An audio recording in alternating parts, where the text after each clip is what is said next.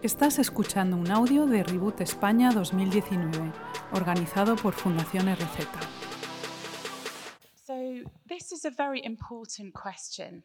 Es una pregunta muy importante.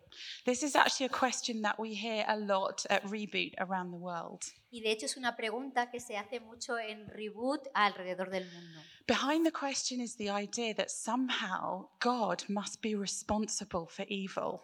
Y detrás de esa pregunta está la idea de que al final eh, Dios es el responsable del mal. We can't really blame it all on Satan because God made him. No le podemos echar toda la culpa a Satanás porque Dios le creó. Let's take a step back a minute from the question Eh, pero de nuevo, vamos a dar unos pasos atrás antes de pensar en el tema de forma directa. because we need to understand something about who God is in order to understand this question. Para entender esta pregunta tenemos que entender bien eh, cómo es Dios. You see, God in the Bible is personal, Dios en la Biblia es personal, He is loving, es amor and He is not coercive. Y, eh, Sorry, He doesn't force y people. no eso, y no nos eh, fuerza. So, unlike the deities of other religions, A diferencia de las deidades de otras religiones, where God is capricious, he, he wants worship for himself and he's all power, he's, he's taking all the power to himself. eh, donde los dioses son caprichosos, eh, ellos sí reclaman la adoración de los demás.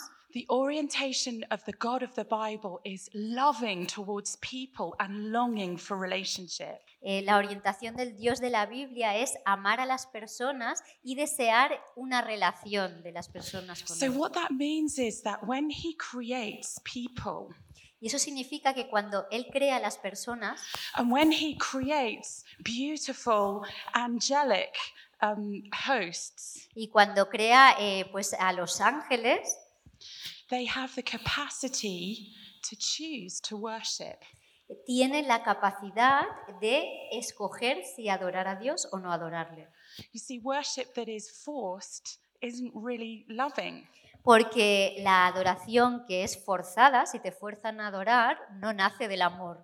And so, just as we read at the beginning of the Bible in Genesis that the man and the woman made a decision that caused the fall. Y de la misma forma que al principio de la Biblia, el hombre y la mujer tomaron una decisión de desobedecer a Dios y de ahí vino la caída, so we also see in the Old Testament in Isaiah chapter 14 and Ezekiel chapter 28 the story of how Lucifer, the angel of light, also fell. también encontramos en la Biblia que el Lucifer, eh, ese ángel, cayó y lo encontramos en Isaías 14 y en Ezequiel 28. And what those passages tell us is that the issue for Satan was pride. Y en esos pasajes descubrimos que el problema que eh, eh, Satanás tenía era el orgullo. He wanted to receive worship, not to give worship. Él quería recibir adoración, no dar adoración. And so, this description of the fall of Satan is there in the Bible. Así que esa descripción de la caída de Satanás está ahí en la Biblia. So, ultimately, why did it happen? ¿Y por qué ocurrió?